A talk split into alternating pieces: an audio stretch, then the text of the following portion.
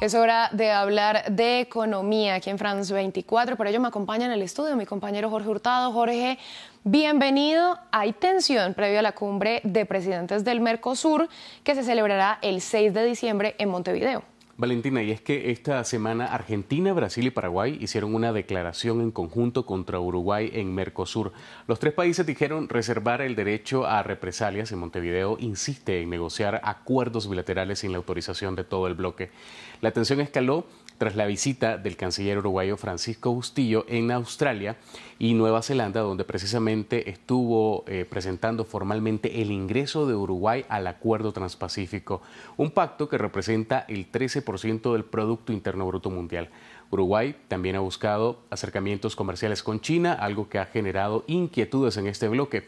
El presidente Luis Lacalle Pau ha dicho que quiere cerrar estos tratados, pero permanecer en Mercosur. Para analizar lo que significa esta previo a la cumbre del Mercosur, conversamos antes con Magdalena Vaz Vilicio, investigadora y doctora en Relaciones Internacionales de la Universidad Nacional de La Plata e integrante también del Sistema Nacional de Investigadores de Uruguay. Le preguntamos, ¿qué sigue tras esta disputa? porque hacen referencia al ámbito jurídico, entiendo que podrían iniciar un proceso de solución de disputas en el marco del actual protocolo de olivos. La realidad es que el protocolo de olivos se ha accionado muy pocas veces Tal vez este podemos recordar algún caso como el vinculado al corte de rutas o el vinculado a los neumáticos remoldeados, en los cuales justamente ha sido Uruguay el que inició en esos, en esos casos los procedimientos. Ahora bien, ¿qué es lo que implicaría? Implicaría un proceso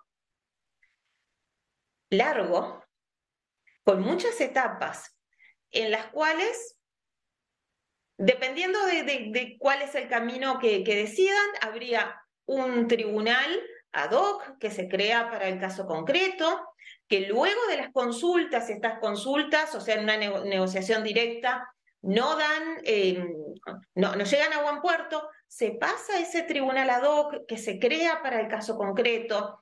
Ese tribunal eventualmente podría tener una decisión. Bueno, pero Jorge, ¿qué es lo que argumentan las partes?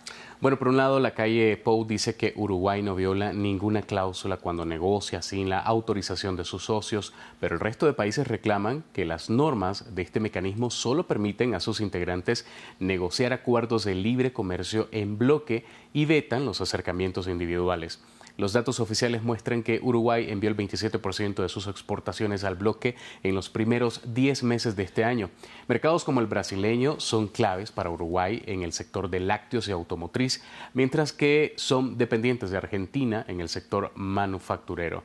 Uruguay se queja también de que el arancel externo común que rige para los socios de Mercosur encarece innecesariamente, según ellos, sus importaciones. Sobre esto opinó nuestra invitada matriz productiva que no coincide con la de Brasil y con la de Argentina, hagamos esa aclaración porque creo que por ahí viene el kit de la cuestión, y abona a estos, estos conflictos que puede haber al interior del Mercosur, por la propia matriz productiva de Uruguay, se encarecen sus importaciones, pero algunas de esas importaciones son insumos para producir. Por tanto, producir en Uruguay termina siendo costoso por el arancel externo común. O sea, no es solo que los bienes que se vayan a comercializar ya para el consumidor final en, en Uruguay sean costosos, sino también que la producción que se requiere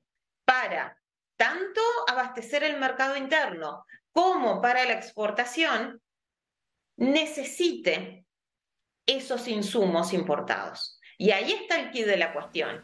Jorge, y entonces con esta situación, ¿qué es lo que se espera para la cumbre? Bueno, la última vez que el presidente uruguayo y su homólogo argentino se encontraron en esta cumbre, hubo un incómodo intercambio entre ellos.